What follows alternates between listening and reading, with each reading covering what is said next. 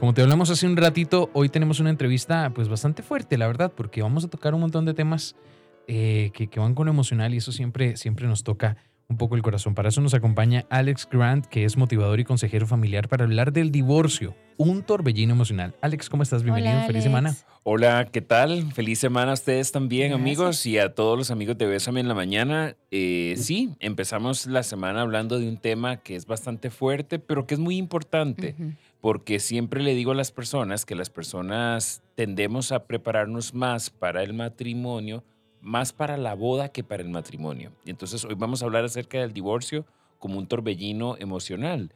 Y, eh, y, bueno, vamos a hablar de por qué precisamente se vive de esa manera. Claro. Alex, ¿por qué uno de cada dos matrimonios terminan en divorcio? Como decía antes, yo creo que la gente va muy mal preparada. Hay personas que le tienen idea a la figura del matrimonio como tal, pero la figura del matrimonio no es el problema, sino es lo mal equipados y preparados que vamos hacia él.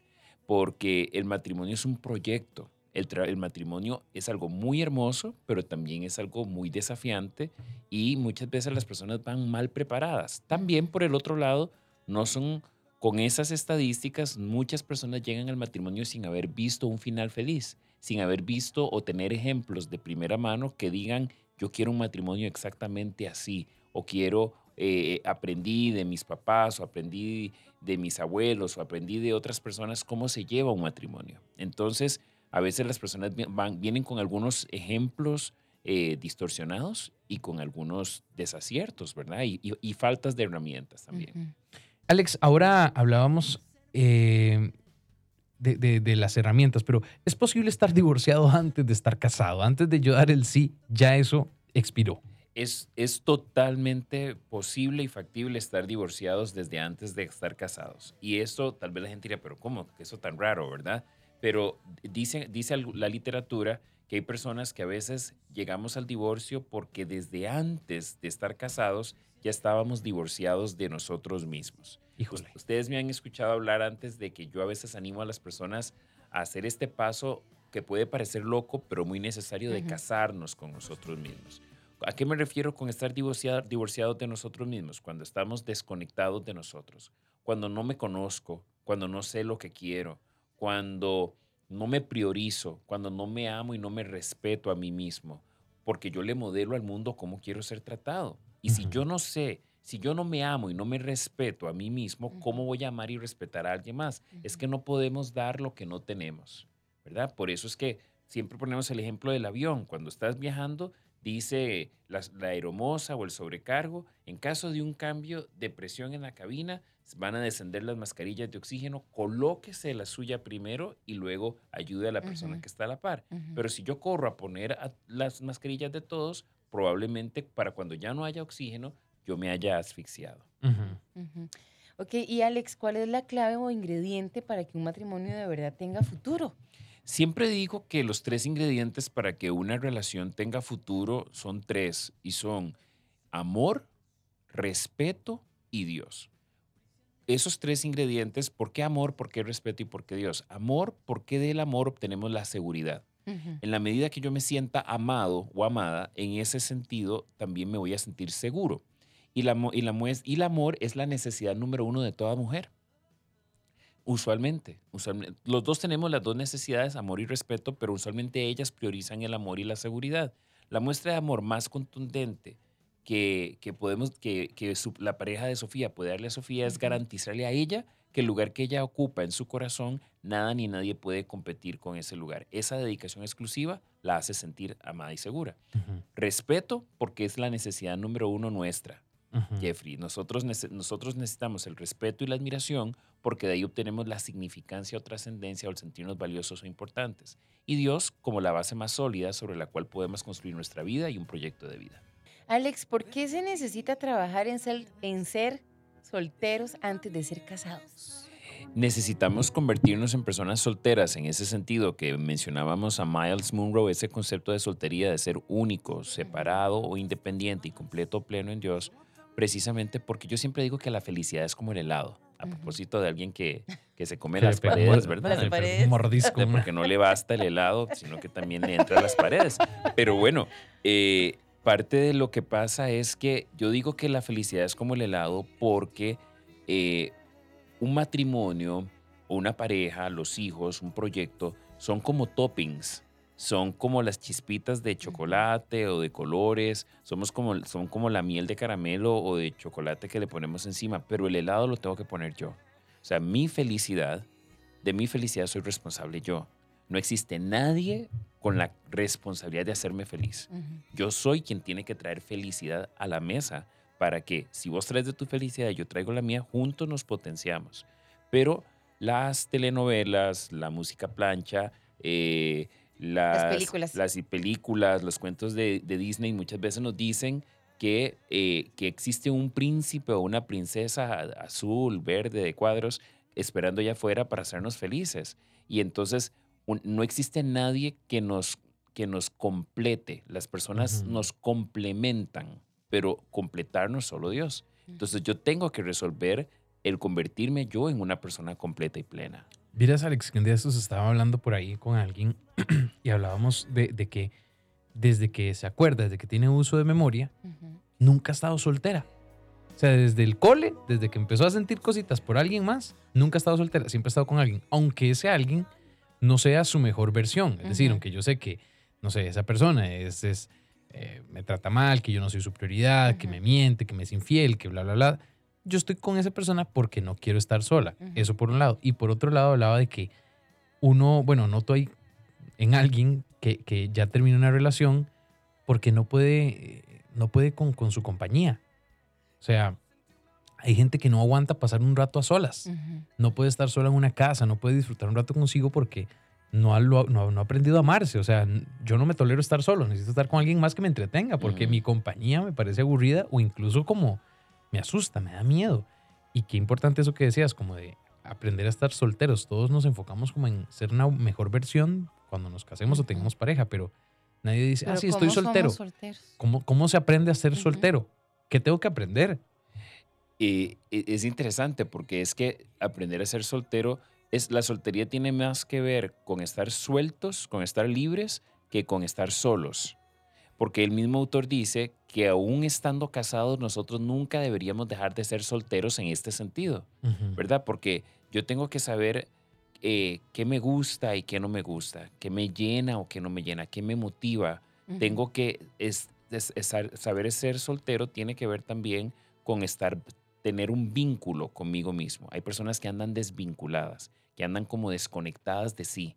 Entonces, si yo no, si yo no me conozco, si yo no me quiero, si yo no me valoro, es que no se puede amar lo que no se conoce. Entonces yo necesito primero conocerme a mí, eh, porque todos tenemos puntos ciegos, pero yo necesito trabajar en esta relación que tengo conmigo primero para poder saber qué es lo que traigo a la mesa a una relación. Ya casi venimos a seguir hablando del tema, el divorcio, un torbellino emocional, pero ahorita vamos a conversar acerca de qué pasa cuando hay hijos, ¿verdad? En una relación. Hoy hablando con Alex Grant. Así, Alex, ¿dónde calzan los niños o los hijos en un divorcio? Cuando nos enfrentamos a esta difícil situación, ¿en qué posición quedan? ¿Cómo manejarlos? ¿Qué, pintan? Es que decimos que el, divorcio es un torbellino emocional porque efectivamente es como sobrevivir un desastre natural. Eh, vos entras como en una, es una pérdida significativa de sueños, de proyectos, de, eh, recursos eh, tanto físicos o económicos como también emocionales, de, tantas cosas que le invertiste, que, que, aspiraste, tantas ilusiones. Y, y, en medio de ello están los chicos que están también allí como independientemente de las edades, sea que sean niños, adolescentes o inclusive adultos, eh, para ellos también es una pérdida porque ellos son parte del proyecto. Y, y, entonces los chicos muchas veces pueden sentir, pero ¿qué hicimos mal? ¿Qué pudimos haber hecho diferente para mantener a nuestros papás juntos? De hecho, a veces los chicos pequeños empiezan a, tener actitudes que promueven el que los padres tengan que unirse. Empiezan a veces a tener problemas de disciplina en la escuela, empiezan a tener tal vez, eh, se enferman, pueden empezar a, desarrollar todo tipo de sintomatologías como ¿verdad? Alergias, eh, problemas gástricos, pueden empezar a tener pesadillas, pueden empezar a tener problemas de, disciplina tanto en casa como en la escuela, pueden empezar a tener problemas en, en su desempeño académico para obligar a los papás de una u otra forma, a veces no es consciente, pero es una forma de hacer a los papás dejar de pelearse para que sean equipo y me saquen adelante. De hecho, aquí nos llega una consulta, dice, hola chicos, consulta, por cualquiera de las, de las posibles causas, es bueno decir o pensar, no me divorcio por mis hijos y mantenerse ahí hasta que puedan crecer y explicarles mejor la situación. Yo siempre digo que los hijos se merecen a padres felices, juntos o separados, pero felices. No es que estamos promoviendo el divorcio, pero lo cierto es que eh, si los padres no son felices, entonces ellos van a amargar a los hijos también. Y a veces cuando los padres se han, permanecido únicamente por los hijos, porque los hijos no es responsabilidad de los hijos mantener a la pareja unida. Entonces, a veces cuando finalmente se separan, los mismos hijos dicen, hasta que por fin, es que esto no tenía ni pie ni cabeza. Entonces, eh, es importante que los hijos, o sea, no pensar que los hijos son el único motivo por el cual permanecemos juntos. Porque también tenemos que pensar, ¿es nuestra relación la clase de relación que nosotros queremos que ellos imiten? Porque eso es lo que les estamos modelando, ¿verdad? O soy yo la clase de hijo, de hombre en la que quiero que mi hijo se convierta, o sos vos la clase de mujer en la que queremos que nuestra hija se convierta, ¿verdad? Todas esas cosas son elementos que hay que considerar. ¿Hay vida después del divorcio, Alex? Sin duda. Sin duda hay vida después del divorcio porque nadie se muere de amor. Nos morimos de cualquier cosa, pero de amor no se muere nadie. Ahora, aunque a veces sintamos que dejamos la vida ahí, pero lo cierto es que de esto no nos vamos a morir. Es una pérdida significativa, devastadora, dolorosísima. Para los que hemos pasado por ahí es súper doloroso, pero, pero hay vida después de ello porque si nosotros aprendemos bien la lección, no tendremos que repetirla. Es que una lección no aprendida es una lección repetida. ¿Verdad? Y, y yo siempre digo que en la escuela de la vida uno no le regalan el año. Ahí sí no se arrastran materias, ni, ni, ni lo mandan a una convocatoria, ni nada de eso. hay que aprender bien, bien la lección. Y entonces hay personas que van cambiando y cambiando y cambiando de pareja y se casan hasta varias veces, pero no aprenden la lección porque es que el problema no es casarse. El problema es, primero, el común denominador de todos esos divorcios soy yo. Entonces tengo que revisar qué tengo yo qué es lo que no estoy haciendo bien, que repito una y otra vez. Y las lecciones no aprendidas de una lección, de una relación, las llevo a la siguiente y se vuelve como una especie de avalancha. Cuando yo me divorcié tenía más de tres años de separada. Él me cortó la comunicación desde la separación, a pesar de tener hijos, eh, de tener dos hijos en común, y yo tomé la decisión del divorcio. Desde el día en que yo lo firmé, pasaron tres meses para que él se decidiera a hacerlo también, aunque él ya convivía con otra persona. Para mí fue muy doloroso cuando vi la palabra divorciada en el registro civil. Extrañamente, tardé varias semanas en poder aceptarlo. En la práctica, tenía todos esos años de estar sin él, pero me golpeó cuando vi, lo vi registralmente. Después de 13 años de divorcio me ha sido difícil mantener una relación de pareja. He llegado a pensar que me siento mejor en mi condición de soltería. Yo creo que a muchas personas el, el, la palabra de divorcio tiene un estigma, ¿verdad? Porque para algunas personas asocian el divorcio con fracaso, con decepción, con eh, ser una persona como incapaz o de sostener una relación o, como, como una especie así como de mala suerte, ¿verdad? Pero para algunas personas también la palabra divorcio es, es una victoria, ¿verdad? Es, es un logro, es haber salido tal vez de una situación sumamente peligrosa, tóxica, donde tal vez estuvieron en, en, peligro no solamente la vida de la persona que se divorció, sino también inclusive la de los hijos. Eh, o tal vez era un, ejemplo que no queríamos, un patrón que no queríamos repetir. Pero algunas personas ya verlo en, digamos, en el registro civil y, y, verlo como una condición, como una calidad, que cuando vas a firmar un, un contrato y te piden tus calidades de, y te piden tu estado civil, vas a tener que decir, ¿verdad? Divorciado o divorciada, ¿verdad? Pero al final lo importante es darnos cuenta que eso es un capítulo de tu vida. No, es, no define quién sos como ser humano, no define tu valor, no, no, no, no define tampoco el qué tan, que seas más o menos merecedor de ser amado o que, no, no, o que tengas o no tengas el derecho de rehacer tu vida con alguien. Entonces, es algo que a veces tenemos que hacer las paces con ello. Necesitamos como poder, eh, ¿verdad? Como poder estar un poco en paz con el tema. Nos dicen por acá también, me gustaría un consejo de un profesional. Mi situación es que me caso dentro de cinco días y hay muchos sentimientos de que si va a funcionar, porque para mí el matrimonio es muy sagrado, pero siento muchos miedos.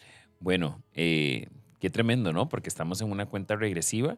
Yo a esta persona le diría, eh, bueno, si, no hay relación sin riesgo. O sea, todas las relaciones implican un margen de riesgo. Entonces, nadie va como, como digamos, como con todo absolutamente resuelto, con todo perfecto, sin, ningún, sin ninguna debilidad. O sea, eso no existe. Pero si hay amor, si hay respeto y si está Dios, hay la, la confianza o la esperanza de que vamos los dos con la camiseta puesta y le vamos a dar lo mejor de nosotros. Yo le recomendaría a esta persona, hay un libro que se llama Lo que me hubiera gustado saber antes de casarme, de el autor Miles, no, del autor Gary Chapman, el mismo autor de Los cinco lenguajes del amor. Y entonces, lo que me hubiera gustado saber antes de casarme es el material que yo personalmente utilizo en las consejerías prematrimoniales para eh, darle a las personas herramientas. Hay 12 capítulos, el libro no es, no es pesado, no es, no es demasiado eh, denso y es muy, muy práctico y es buenísimo como para poderlo leer en pareja y comentarlo y trae preguntas al final de cada capítulo como para ir empatando cuál, dónde estamos en cada uno de esos temas. Dice por acá, buenos días, soy una mujer de 37 años, llevo una relación de 19, pero de esa 9 viviendo con mi pareja. Lo amo mucho, pero créame que ya estoy cansada de lo mismo y deseo irme, pero no puedo. Él ha cambiado muchísimo, es muy frío, ya ni en el sexo hemos perdido, ya ni en el sexo hemos perdido tantas cosas y su respuesta es que aún me ama, pero siempre hay un pero. Quisiera tener el valor de decir hasta aquí. Yo creo que se necesita el, se necesita el, el, el valor de decir, ok, las cosas no marchan bien, ahorillémonos salgámonos un poco de la carretera y, conversemos acerca de si la relación está yendo hacia donde queremos que vaya, dónde están las debilidades, dónde están los aciertos y desaciertos, dónde están las oportunidades de mejora. Y yo creo que es, yo, yo llamo a eso llevar la relación a revisión técnica. O sea, nosotros necesitamos periódicamente estar llevando como llevamos un vehículo a mantenimiento. Necesitamos seguir trabajando día con día y viendo qué cosas hay eh, eh, ¿verdad? Para mejorar. Hay, hay un taller que está por iniciar que se llama de fortalecimiento de matrimonios, buenísimo, que dura ocho semanas, súper recomendado. Mi esposa y yo lo hemos llevado. Y a las personas que quieran más información pueden pedirla a mi oficina y con mucho gusto se las facilitamos. ¿Cómo te contactan y cómo te siguen, Alex, en redes? Las personas que quieran en, eh, contactarme pueden hacerlo buscándome en, en Instagram como W Alex Grant en Facebook como Alex Grant, consejero familiar y motivador, y pueden llamar a mi oficina a los teléfonos 2222 1450 o al 61 86 39 41. 2222 1450 o al 6186 3941 y les recuerdo Hoy arranca taller de 12 eh, pasos para varones codependientes a los que les interese matricularse. Muy bien. Alex, muchas gracias por haber estado en Bésame en la Mañana. Gracias a ustedes por invitarme y que tengan un feliz, una feliz semana. muchas gracias.